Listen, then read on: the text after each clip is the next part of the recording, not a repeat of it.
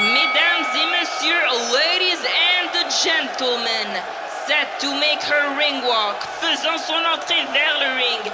Elle est invaincue, elle a un jab d'enfer et une vraie passion pour la boxe féminine. She is undefeated, she has a tremendous jab and a true passion for women's boxing. Veuillez accueillir la terreur. Let's welcome the terror of Rimouski,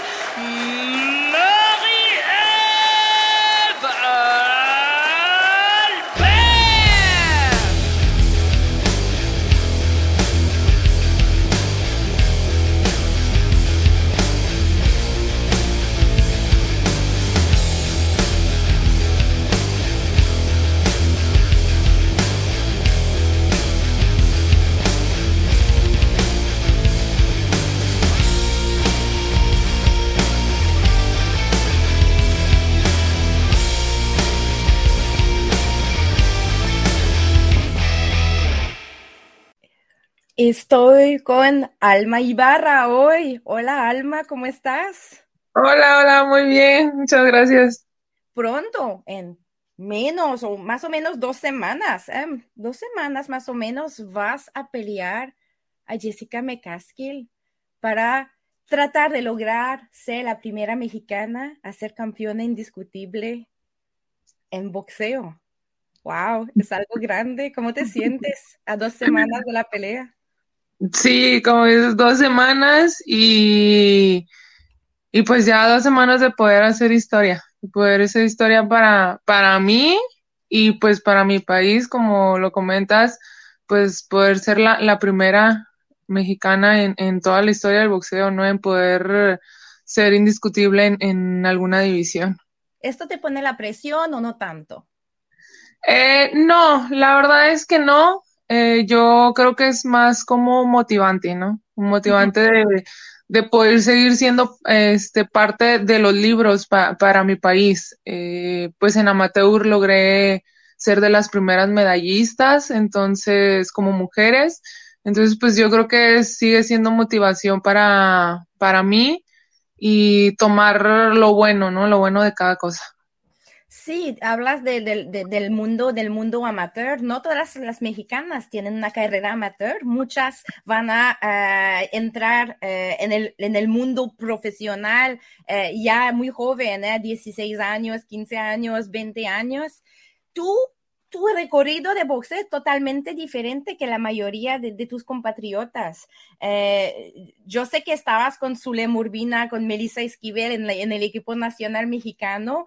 ¿Cómo te interesaste al boxeo primero? Yo, yo sé que yo leí que querías bajar de peso y que eh, er- eras futbolista y muy deportista y que esto era tu primera motivación, pero más bien, ¿cómo te eh, enamoraste del deporte ya que empezaste a, a practicarlo? Eh, pues yo siempre lo he dicho que el boxeo es este un deporte que pues que te va jalando, ¿no? Te va jalando porque pues no hay día que no aprendas algo nuevo en esto, ¿no? Después de tantos años yo sigo aprendiendo, sigo este conociendo cosas nuevas de, del deporte. Entonces yo creo que eso es lo que lo que a mí me me hizo pues enamorarme, ¿no? Porque todo, todos los días llegas y ahora es esto y te quedas como, wow, hay más todavía. Eh, y llegas años después y mira, ahora es así, ah, wow, o sea, to- todo el tiempo es estar mejorando, cambiando. Eh, como comentas, yo todo el tiempo fui futbolista y pues la verdad es, es mucha la diferencia de un equipo, de un, perdón, un deporte de, de equipo a un deporte individual. Eh, y creo que eso también es algo que, que pues me jaló más eh, por el boxeo porque soy alguien muy competitiva, entonces pues en un deporte de, de conjunto, de equipo, pues creo que no es tanto como se hace en un, en un deporte individual. Sí, en, un deporte individual, o sea, tú te comparas a ti mismo.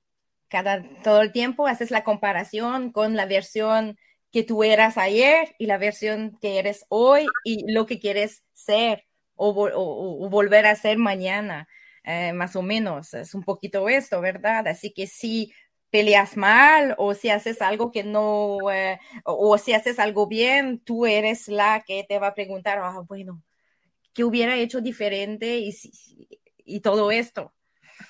Sí, exacto. En, en un deporte de conjunto, pues tal vez eh, a veces no puedes sobresalir tanto por, por las personas que tienes alrededor, ¿no? A lo mejor no puedes mostrar completamente pues todo tu talento en, en, el deporte porque pues hay más alrededor y a veces pues las cosas no dependen solamente de ti, dependen de todos en conjunto y pues hay unos que a veces ya sabes, ¿no? Yo, yo quiero sobresalir y pues no sé, no te pasa a ti el balón o cosas de esas, ¿no? Entonces... Da coraje a veces, pues, te tienes que controlar un poco, si no pues pasa, o sea, no es bueno para el, el, el ámbito del equipo y la mente y la mentalidad y la motivación del equipo, que te da coraje cuando no performan bien en equipo.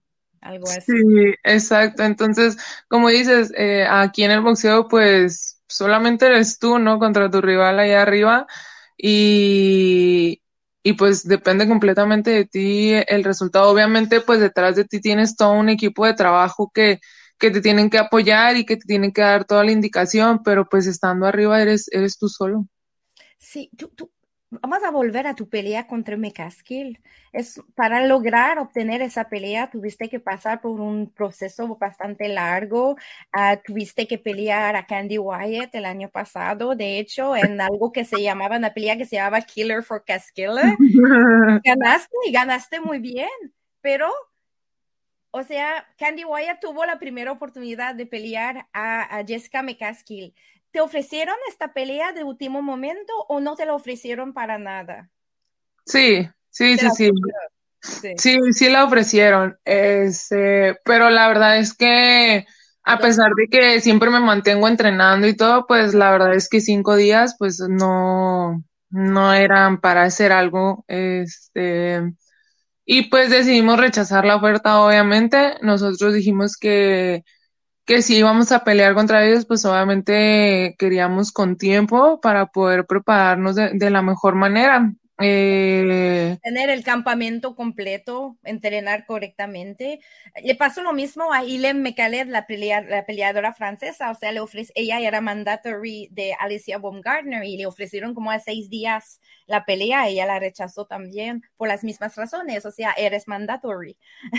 Exacto. lo mismo que opcional, eres mandatory, o sea, tienes derecho a un campamento completo y eso era su mentalidad. Es, ella me explicó esto a mí y yo veo que tú viviste un poquito la misma cosa. Es pasa mucho en, el boxeo eh, femenino, ¿verdad? De esto, de, de, que las peleas hasta para las mandatories llegan al último momento, hay cambios, hay, hay peleas canceladas, hay oponentes que no conocemos hasta el pesaje a veces.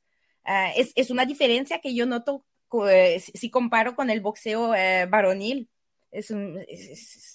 Sí, y creo yo, bueno, yo siento que es más por el hecho de que no hay como tantas opciones, ¿no? O sea, no somos tantas las peleadoras mujeres, eh, entonces siento que, que, es más por ahí el, el por qué se da a veces que no, no conoces a la rival hasta el día del pesaje, te ofrecen peleas con cinco, siete días, eh, y pues la verdad es que nosotros, al menos mi manager sí fue de, si vamos a pelear contra ella, la verdad es que yo necesito el tiempo de preparación porque aparte de que pues obviamente somos mandatorios, no, no somos cualquier este rival, pues él lo que alegaba era si me van a ganar, yo, yo quiero que, que me ganen eh, o que le ganen más bien a la mejor versión de Alma. Y esa versión pues solamente la voy a conseguir con las semanas de preparación que, que deben de ser. Claro. Eh, ¿Cómo te preparas? ¿Cómo te preparas para alguien como Jessica? Porque Jessica, ya sabemos, tiene un estilo, eh, va, va, por adelante, va por adelante, lanza un gran volumen de golpes, eh, tiene, no se cansa muy fácil. ¿Cómo uno se prepara para enfrentar a este tipo de boxeador o este tipo de boxeadora? Mira que conseguimos un sparring que, que manejara el mismo volumen de golpeo que ella. Eh, y yo creo que es de la única manera en la que en la que podemos controlar eso, ¿no? Este, al principio sí fue algo como, pues que me sacó de, de que me sacó de onda, me sacó de quicio, porque pues era un volumen muy, muy, muy alto, la verdad. Pero bueno, conforme pasaron las semanas y ahorita que estamos a dos semanas, la verdad es que estamos contra, este, hemos podido controlar muy, muy bien ese, ese ritmo de pelea.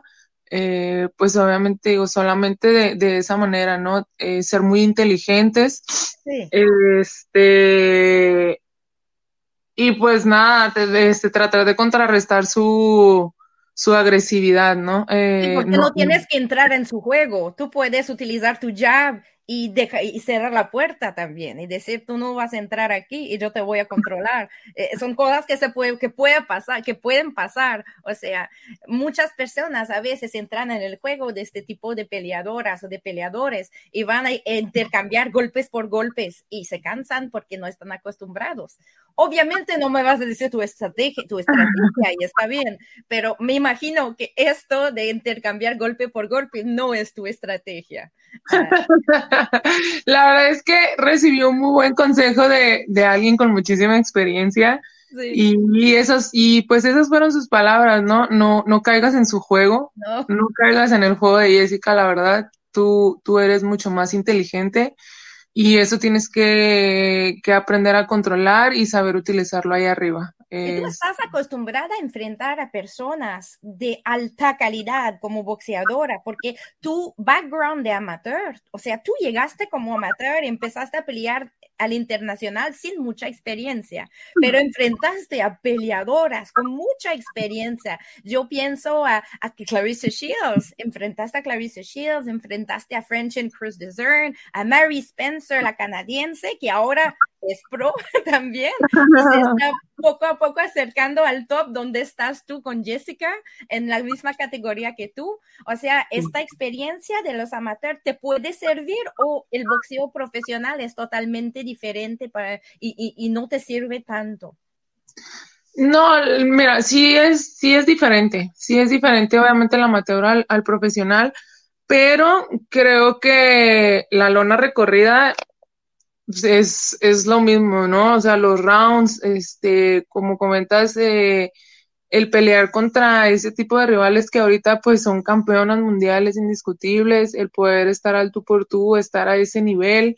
Y como dices, eh, yo sin la experiencia necesaria todavía, todavía en el, en el amateur, este, poder eh, pelear contra ellas y poder dar muy buenos combates, creo que a final de cuentas eso sí funciona, sí funciona, sí, sí sirve, ¿no? En, en el profesional, a pesar de que pues sí es algo diferente. Entonces creo que toda esa experiencia que yo he agarrado o agarré más bien en el amateur, creo que es algo que me ha, que me ha ayudado mucho ahora como, como profesional, ¿no? Estar en escenarios grandes también, porque pues también en el amateur estuve en, en grandes escenarios y pues ahora con este, con ese tipo de cartelera, ¿no? Que la verdad es una cartelera súper grande. Creo que eso es algo que, que, me pueda ayudar para, pues, para controlar, ¿no? Ese tipo de, de escenarios y de nervios. Sí, eh, también tienes razón. El entrenador de Jessica, Rick Remus, um, no fue muy lindo contigo. en el pasado. Yo leí cosas que dijo eh, acerca de ti. Dijo que eras mala peleadora, dijo eso y cosas así.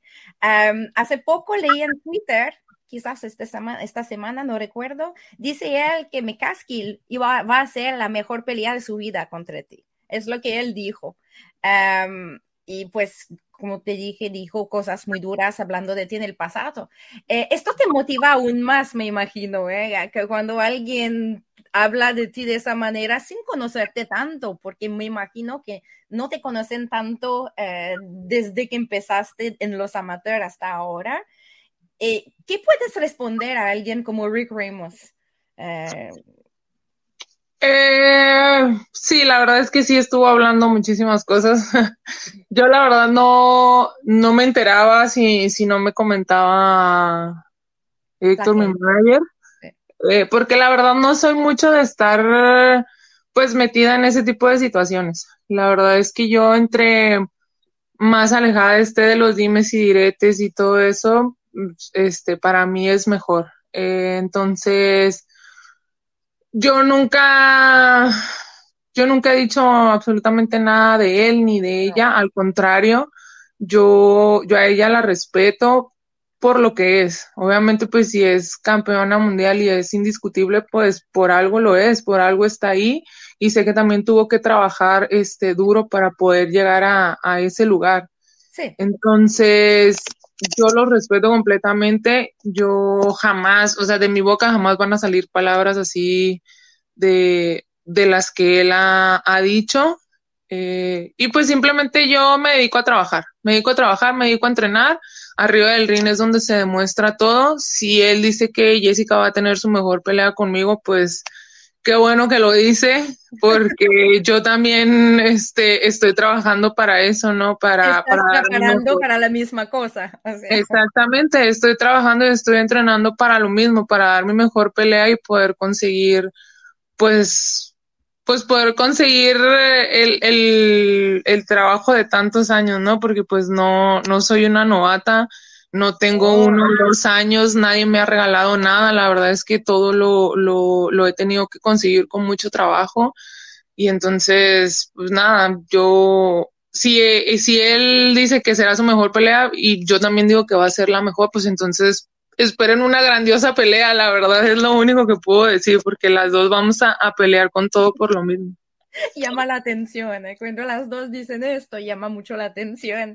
Em, aparte de Candy Wyatt, tú te hiciste conocer mucho en los pros cuando peleaste a Marisela Cornejo. Era eh, una pelea muy importante, es una pelea muy importante en, el, en, en tu carrera porque la gente descubrió un poquito quién era Alma Ibarra, Ibarra en, en esta pelea. Tú dijiste después de la pelea, now the world knows who Alma Ibarra is. and she, what she's made of. Dijiste eso. Eh, o sea, Marisela Cornejo era, eh, aún es una estrella de la, categoría de los 160. ¿Qué qué cambió esa pelea para ti después? ¿Tú sentiste que la gente te veía diferente, te consideraban más? eh, te, pudo, te pudo hacer avanzar un poquito más en tu carrera de haber, porque era un statement de ganarle a Marisela por decisión unánime, además. Sí, la verdad es que mm, yo, yo dudaba al tomar la pelea por, por la diferencia de peso, porque pues Sí. tenía que subir no una, sino dos categorías. Categorías. Entonces, que al final no era una categoría tan desconocida para mí porque pues en el amateur era donde, donde yo peleaba, pero Héctor me comentaba eso, que, que me imaginara lo que podía pasar con mi carrera al yo subir y poder ganarle a, a Marisela Cornejo, ¿no? Entonces, él fue el que, la verdad es que él es el que ha ido como creando eso en mí, ¿no? Eh, eh, ese de créetela, cree lo que puedes llegar a ser. Él es el que ha confiado ciegamente y él es el que ha estado ahí detrás tratando, este, convenciéndome, ¿no? Mira, esto es bueno, esto no, esto sí, esto no. Este, y pues gracias a él y a su, hasta cierto punto su labor de convencimiento, ¿no? Fue que, que tomé la decisión de aceptar la pelea. Y pues sí, después de eso, la verdad es que sí han cambiado, sí han cambiado algunas cosas. Eh, obviamente la gente sabe más de mí, sabe de este, de lo que puedo hacer, eh, de, de lo que puedan esperar este en una pelea, ¿no? Ah, aparte porque pues la pelea que fuimos y presentamos, la verdad es que fue completamente diferente a lo que a lo que la gente estaba acostumbrado a ver de Alma, y Ma- de Alma Ibarra. Ujú. Eh, tuvimos que hacer una estrategia completamente diferente a, a mi estilo para poder este asegurarnos, ¿no? De que no nos pudieran hacer a- a algún tipo de robo o cosas de esas. Entonces, la gente se sorprendió mucho de, del estilo que presentó Alma Ibarra en ese, en esa noche. Y bueno, se dan cuenta que, que estoy dispuesta a pelear a como se me presente la, la oportunidad, que, que soy una peleadora que puede boxear, una peleadora, una peleadora que puede ir al choque, que puede intercambiar golpes, ¿no? Entonces, creo que eso hace, hace ver que, que pues soy una peleadora completa, ¿no? Entonces... exactamente. Como yo se los dije, yo, yo voy a estar preparada para lo que, pues para lo que se necesite hacer en la pelea. Si hay que chocar, intercambiar, yo lo voy a hacer. Si hay que mover y boxear, yo lo voy a hacer. Si hay, o sea, para lo que sea que se presente, nosotros estamos entrenando para eso. ¿Y por qué tú lo puedes hacer? Tú eres capaz de hacerlo. No es el caso de todo el mundo. Tú puedes intercambiar, tú puedes boxear, tú puedes, eh, ya has mostrado los dos eh, en el pasado. Eh, es muy interesante esto. Y también dijiste algo interesante, dijiste eh, hace poco, eh, leí esto en The Zone, en The Zone, dijiste, ya gané peleas, ya perdí peleas, ya peleé en carteleras importantes, ya peleé por un título, yo soy una mamá soltera, me raptaron, dijiste, nada, nada, no, no hay nada que ella me puede traer que yo no, que no, yo no puedo sobrepasar, o sea, que yo no puedo, eh, eh, que yo no puedo eh, sobrepasar. o sea, tú tienes mucha resiliencia porque tienes un pasado también. esto de la rap, de, que te raptaron, ¿cuándo pasó eso y cómo pasó eso? Era durante las calificaciones olímpicas, yo creo. Sí, este, cuando llega la pandemia, pues obviamente el boxeo profesional pues para completamente. Este, em, después de eso me contactan en, en mi estado y me dicen que la Federación de Boxeo en México había aprobado que los peleadores profesionales pudieran regresar al amateur. Entonces iban a ser eh, clasificatorios para poder este, armar la selección mexicana y que esa selección fuera y buscara los boletos a Juegos Olímpicos. Yo eh, por un momento dije no lo voy a hacer, es algo que yo dejé atrás, yo quiero concentrarme en lo que sigue, pero viene Héctor de nuevo y me dice, oye, es una muy buena oportunidad, si podemos hacer, imagínate lo que pueda llegar a pasar. En dado caso que tú clasifiques y, eh, y seas una medallista olímpica las puertas de tu carrera profesional se pueden abrir completamente y antes de lo esperado. Eso nos podría dar mucha ventaja. Que lo vendieron de manera interesante. Exacto, dice, eso la verdad te puede ayudar mucho en tu carrera como profesional. Y dije, bueno, viéndolo pues así, tienes razón. Aceptamos, eh, fuimos al primer clasificatorio donde gané, quedé campeón en ese primero, y el último clasificatorio era enfrentar a la que era o es más bien la seleccionada en, en el equipo nacional en esa división. Y bueno, estuvimos toda la semana de competencia en Veracruz. Esto fue en febrero, a principios de febrero del, si no recuerdo, del 2020, mal recuerdo, del 2021, o sea, el año pasado. Y bueno, estuvimos toda la semana de clasificatorio y justamente un día antes de mi pesaje para pelear final, o sea, ya era la última pelea, pues nos sacaron, eh, mi entrenador fue a buscarme a mi habitación, nos sacaron con engaños y pues nos, nos tuvieron retenidos eh, como unas 18 horas más o menos. Y dentro de esas 18 horas, pues obviamente yo no me pude presentar a mi pesaje. No nos dieron la oportunidad de ninguna manera de, de hacer pesaje, de hacer pelea en, esa, en ese día. Yo, la verdad, cuando pudimos salir, eh, yo lo comentaba que si era necesario presentarme a pelear en ese, en ese día en la noche, pues yo lo iba a hacer, que yo no tenía ningún problema por subir a pelear y, y pues poder ganar mi lugar pero ellos decían que no, que no era lo correcto, que yo no estaba en condiciones para, pues, para poder pelear ni física ni mentalmente. decidieron para ti, o sea, decidieron para ti de tu estado mental. Exacto, ellos decían que yo no estaba ni física ni mentalmente en condiciones de poder pelear. Cuando mi entrenador y yo, pues, les habíamos dicho que no había problema, que nos presentábamos. Y después en la función en las peleas, eh, la titular de la CONAI, que en este caso es Ana Guevara, eh, ella declaró que sí me habían dado la oportunidad de llegar y presentarme a la pelea, pero que yo nunca me presenté, que tal vez sí me sentía muy mal. Entonces a mí me dicen que no me puedo presentar, después ella dice que sí y contradicciones y esto y lo otro. Y la verdad es que hay mucha información que absolutamente nadie tenía para poder saber en qué cuarto o en qué habitación estaba yo en el hotel. Y bueno, pues al final de cuentas tratamos de apelar porque me dieran oportunidad de hacer el combate eh, en otra oportunidad. Y pues no, no nos dejaron y pues así murió completamente no la, la opción de poder pelear para, para un clasificatorio a juegos. ¿Y los que te raptaron, qué querían? ¿Querían nada más dañar y, impedirte de, pelear o querían dinero o querían todo esto? ¿Saben quiénes ah, eh, los arrestaron? Eh, no, dio la casualidad que no hicieron nada. Se levantó la denuncia y todo, pero pues no hicieron nada.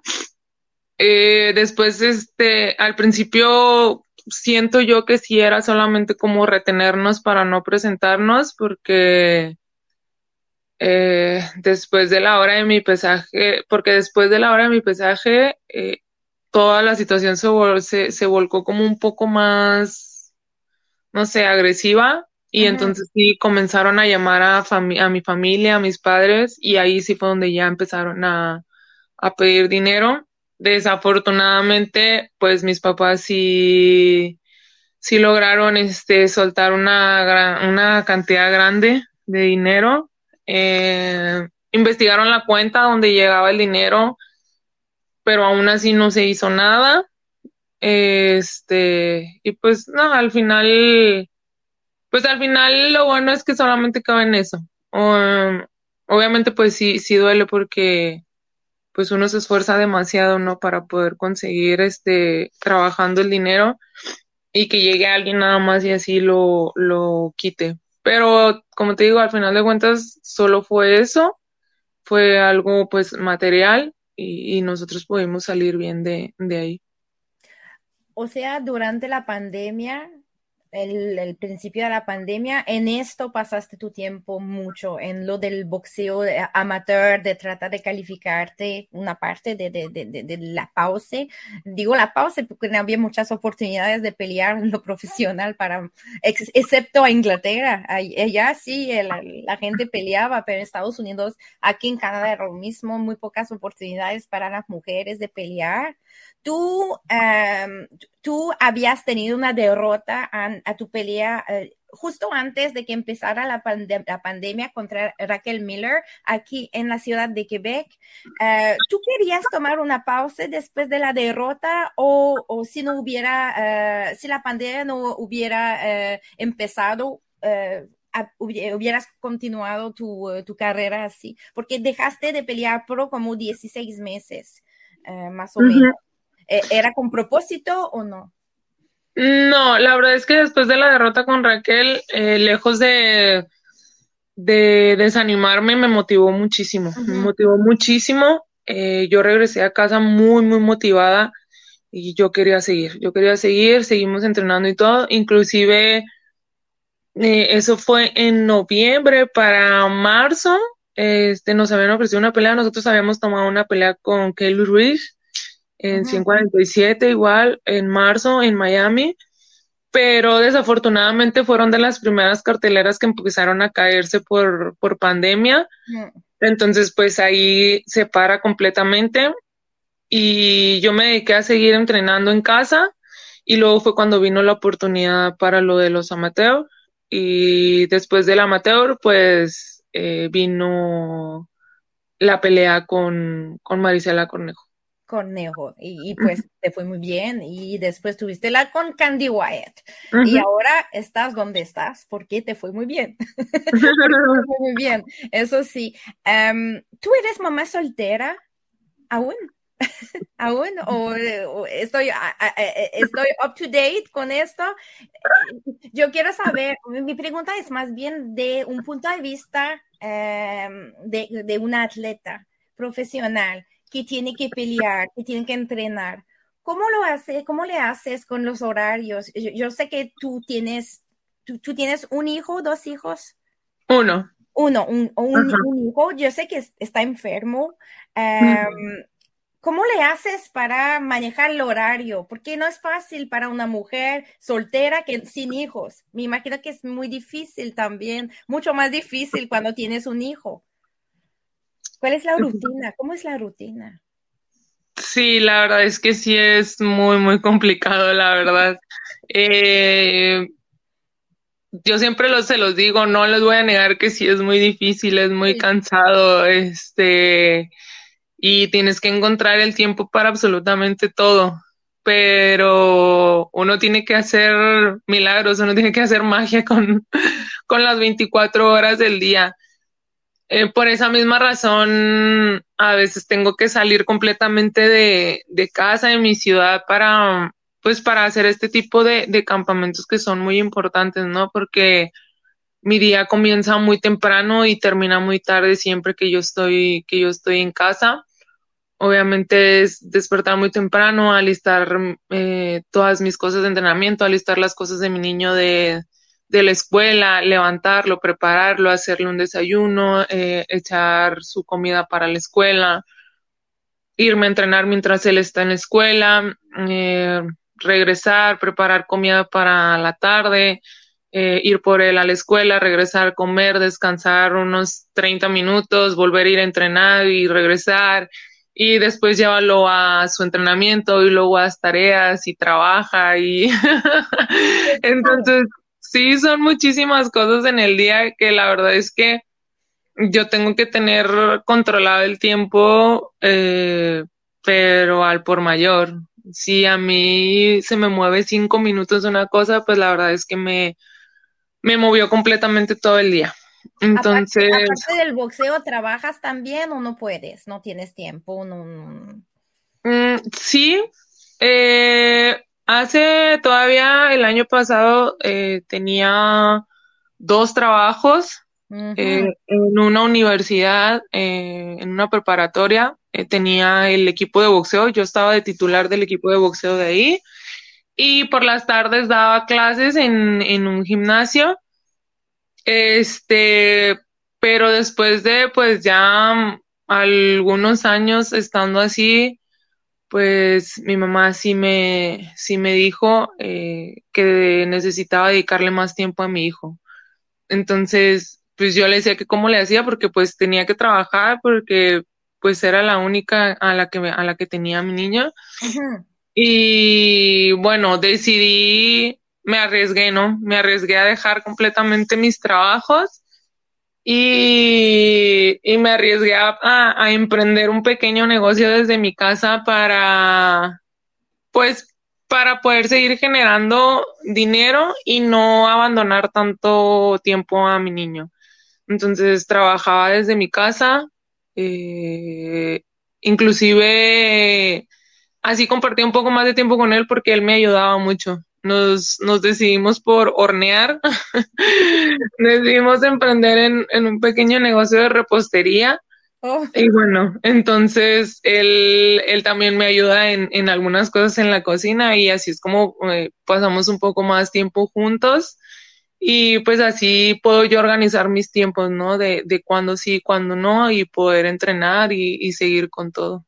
Repostería, dices. Es difícil para una boxeadora, boxeadora que tiene que bajar de peso. ¿Cómo le haces? Este, sí, muy, muy difícil, la verdad. Es que... Me imagino el, el, olor. Estás preparando cositas y el olor no lo puedes ni probar. Con el puro olor me tengo que conformar. este, y pues para probar, pues tengo, tengo a muchas personas ahí que me ayudan para, para poder probar. Siempre estoy haciendo cosas y... Hay voluntarios, hay voluntarios para probar la calidad, el control de calidad. Ajá, después de una pelea ya puedes probar de nuevo. Sí. me da risa porque todas las boxeadoras casi cuando están al final de su campamento, en este momento como tú, a dos semanas, a una semana, diez días del pesaje, hay todas andan publicando fotos de comida. Zule Murbina es muy buena para esto, ¿eh? Eh, ¿eh? manda fotos de elote, busca eloteros todo el tiempo. y, ay, que quiero un elote, que quiero un elote. sí. me da risa. Justamente hace unos días era lo que platicábamos acá en el gimnasio que que siempre me sucede lo mismo dos semanas, diez días antes, yo en, en mi Instagram o en mi Facebook, mi inicio siempre está lleno, salen, ¿no? Salen puras cosas de comida, de postre, de, de todo, todo, todo. Facebook sabe todo, sabe todo, te quieren, te quieren, eh, es pura corrupción, o sea, te tratan de, destruir, de destruir tu, mindset antes de la pelea. ¿Cuál es tu categoría de peso? Eh, ¿Cuál es la que prefieres? Porque tú, tú, tú estás a 147, peleas a 154, a 160, que dijiste que eh, tenías que subir. O sea, la mejor categoría para ti, tu preferida, si tenías una, una que elegir, ¿cuál es? Pues hablando de rendimiento deportivo y todo eso, definitivamente 147. Eh, Obviamente sí es mm, cuidarme mucho más eh, para poder dar el peso, eh, sí es más sacrificio, pero creo que es la categoría en la que definitivamente siento más ventaja. Vemos eh, muchas personas que pelearon en, en el amateur a 160 bajar a 147 en el pro. Eh, Mary Spencer es un ejemplo, la canadiense, pero hoy vimos a Lauren Price que acaba de ganar su pro debut. Ella ganó la medalla de oro a 160, pero decidió empezar a 147. Me imagino que, eh, que con la rehidratación también tienes mucho más poder si haces el esfuerzo de bajar a 147. Sí, pues te comento, hablando con, hablando de un rendimiento deportivo, pues obviamente sí, 147, porque te digo, me sacrifico un poquito más, pero a la hora de, del rebote, pues obviamente el rebote es muchísimo más grande, eh, me siento mucho más fuerte, eh, más rápida, inclusive, eh, porque al momento de subir a pelear, pues yo estoy en, en un peso natural, en mi peso natural, que es donde normalmente camino para poder hacer un campamento fuerte. Entonces... ¿El peso em, natural qué es más o menos? ¿10 libras, 12 libras más, 7 libras más? Eh, para ah, No, son... son casi, casi 15 libras, yo creo. O sea que en 24 horas vas a rehidratar como 15 libras, así es. Ajá, aproximadamente sí. Eso sí, eh, debe parecer también en la pegada cuando estás en, frente a una oponente que ya subió, para subió y tú bajaste. O sea, claro, hay una diferencia el día de la pelea. Es por eso vale la pena hacer el esfuerzo de bajar de una más, ¿verdad? Exactamente, sí. Inclusive yo bueno, yo, yo digo que no, ¿verdad? Pero, pero mi, mi equipo, mi nutriólogo Héctor y todos están convencidos completamente de que yo todavía pudiera pelear en 140. Entonces, imagina todavía sacrificar un poquito más y bajar hasta 140, pues bueno, creo que... Claro, una pelea a la vez, ¿eh? ya vas a enfrentar a, a pero en un futuro ¿ok? No importa lo que pase con McCaskill, eh, en un futuro quisieras probarlo o aún estás pensándolo, 140 libras. Yo cuando me dijeron, no lo sigo pensando, a mí cuando me dijeron yo fue un rotundo no. Porque yo vi eh, eh, al revés una Natasha Jones subir mucho para su pelea, pasar de 130, 135 hasta ah, 154 yo me, yo me decía, ay, santo cielo, ¿cómo lo hace? hacer eso? Me imagino que ella baja bastante y estaba más cerca quizás de su peso natural, quizás está alrededor de 147 y 149. Si es como tú y sube 15 libras, pues no es tan peor. Entonces yo entiendo que sí se puede, puede pasar a 154. Ay, pues es interesante todo esto. yo no soy, no seré capaz de resistir a, a, los postres y a los panes. si yo fuera tú, yo no podría. Yo te digo, imposible que me pase esto. imposible, imposible. Um, ok, uh, entonces, 25 de junio, ¿verdad? Pelea contra Mikaskil um, en, en Estados Unidos en una gran cartelera. Eh, esto no, esto no es un problema para ti, la presión de tener mucha gente que te ve eh, en la tele o en el web y todo esto. Eso te gusta, te motiva. Eso de tener un gran público. Y, y pues uno se va acostumbrando, se va acostumbrando. Obviamente, pues al principio yo creo que los únicos que me veían pues era mi familia y, y pues por eso, porque son mi familia, porque pues tampoco mi mamá no es como que le guste mucho el boxeo. Eh, y poco a poco, ¿no? Poco a poco te vas, pues te vas dando a conocer, te vas ganando tu lugar, eh, la gente te empieza a ver pelear y siempre están al pendiente. Entonces creo que que pues uno se va acostumbrando a eso, ¿no? A que haya gente ahí detrás de ti apoyándote. Y la verdad es que yo en San Antonio he estado unas dos, tres veces en campamento eh, apoyando a, una chica de por allá. Entonces tengo familia también de aquel lado eh, y pues queda cerca relativamente de Monterrey. Entonces, pues sí, en cuanto la gente supo, hubo muchos que, que, que dijeron que iban a, tratar de hacer el, viaje para poder ver este la pelea. Entonces creo que, que pues aparte de ser mucha gente y una gran cartelera, pues creo que voy a tener mucho apoyo de, de mi lado, ¿no? Por, Vas a tener a tu, a, tu, a, tu, a tu multitud, a tu propia multitud de, de, fans, de aficionados. exactamente, y la verdad es que pues eso sí motiva, o sea, sí motiva porque pues al menos yo que, que siempre había estado acostumbrada a solamente estar peleando allá en Monterrey, pues sí había un grupito grande de, de personas que iban y me apoyaban y escuchabas en las gradas gritando tu nombre y apoyando y todo.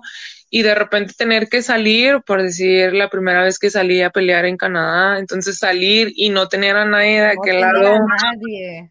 entonces sí, sí sientes diferente. Entonces, pues la verdad es que ahora pelear ahí creo que, que sí va a ser motivante el poder tener a la gente ahí y saber que, que tengo el apoyo de, de muchos. Ay, pues sí, pues eh, yo, yo, me lo puedo imaginar también. Y es verdad, aquí en Canadá no tenías a nadie. Eh, y, está, está lejos y cuesta mucho hacer el viaje, pues es un gran sacrificio para, para un mexicano que te quiera apoyar. Por ejemplo, hacer el viaje, pagar hotel y todo esto, son muchos gastos.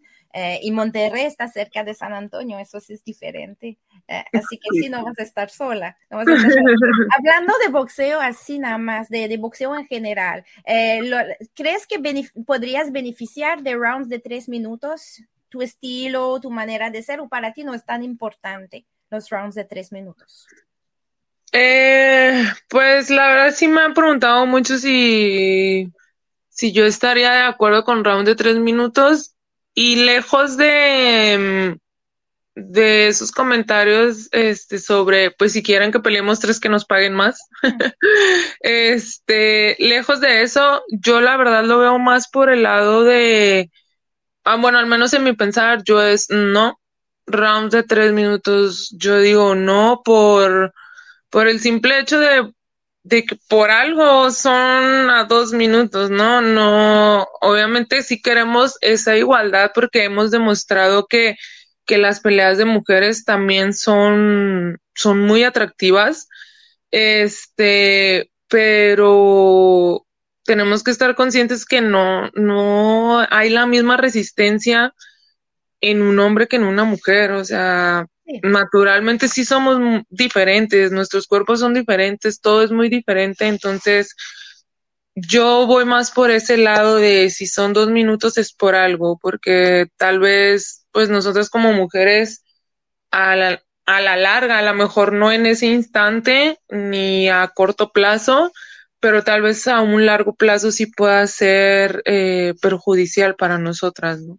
hay muchas escuelas de pensamiento en eso, de todos modos, no hay buenas o malas respuestas. Hay unas que piensan como tú, unas y unos que piensan como tú y dicen exactamente lo mismo. Hay otros que dicen, Micaela Mayer, por ejemplo, ella va a decir, si yo quiero round de tres minutos, no importa que me paguen o no, porque después mm, la, equidad del salario va, a llegar. Y otras dicen, no, no, no, pues eh, yo quiero si me pagan más nada más si me pagan más. Hay esas tres escuelas de pensamiento y no hay, como digo, malas respuestas.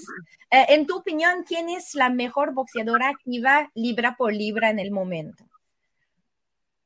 Cathy Taylor. pregunta. ¿Quién es? ¿Quién Cathy Taylor. Ah, Cathy Taylor, para ti es Cathy Taylor. Ajá.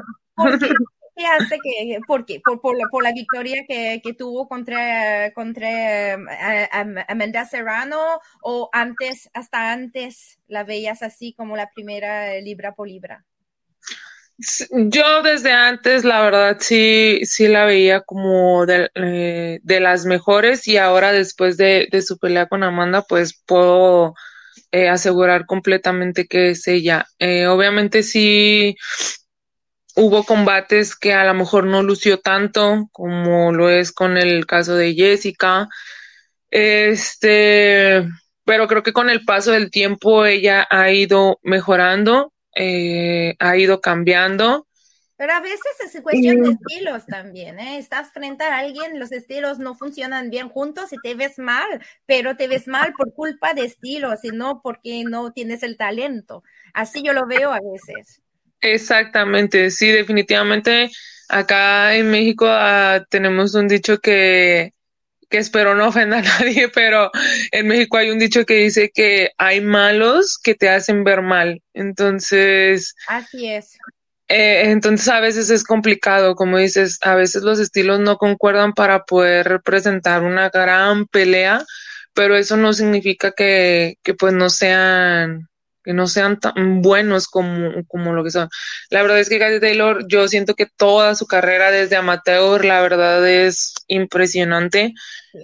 Y ahora en profesional, igual, nadie, nadie le ha regalado nada, ha tenido que enfrentar a, las mejores siempre.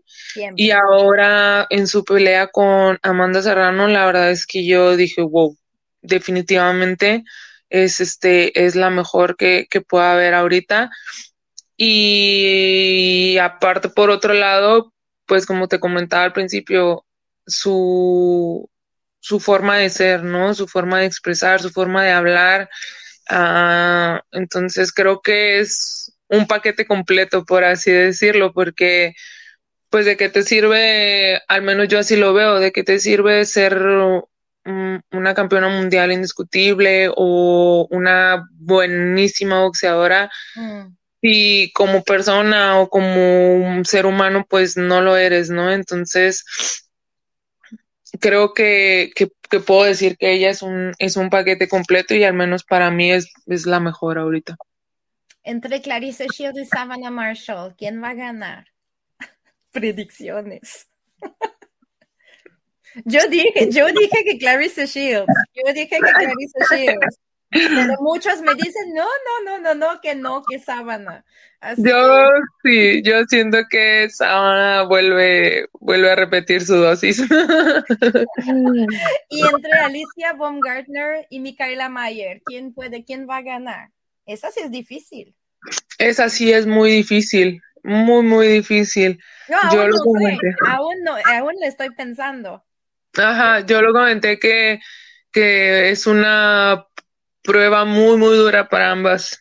Eh, yo lo comenté con la última pelea de Micaela Mayer, que siento que Micaela em, hace, bueno, se pone al nivel del rival que tenga enfrente. Entonces, si, si, tiene un rival no muy bueno, ella también baja un poquito su, su nivel y si tiene un rival muy, muy duro y muy fuerte, como lo fue su pelea con Amadush, con ajá, ella sube espectacularmente su nivel. Entonces, creo que sería una prueba muy, muy buena para ambas. Este. y uh, sí, no, es muy difícil decidir. no, no podemos, vamos a decidir al último momento quién es, eh, por qué vamos, por qué no vas a echar porra. Yo no puedo decidir. A ver, hay un día yo digo Alicia y otro día yo digo Micaela, y dependiendo de mi mood, ¿eh? de, de, mi mood cuando despierto, pues yo cambio mi, mi idea. Muchas gracias, Alma. Fue muy interesante platicar contigo. 25 de junio en The Zone. ¿Eh? En The Zone. Hay que, hay que ver esto, va a ser espectacular, yo creo. Yo siento que sí. Eh, yo no te voy a desear buena suerte porque es mala suerte desear buena suerte, eh, pero claro que yo voy a checar, yo voy a ver esa pelea, esa pelea con mucho interés y ojalá y te vayamos a ver de nuevo aquí en Canadá algún día a pelear, quizás quizás en Quebec, Montreal, quién sabe, quizás. Sí, no, gracias, gracias a ti por, por contactarme y por, por el espacio. Y yo siempre lo he dicho que es gracias a ustedes que, que conocen un poquito más de, de, nosotros y del trabajo que estamos haciendo.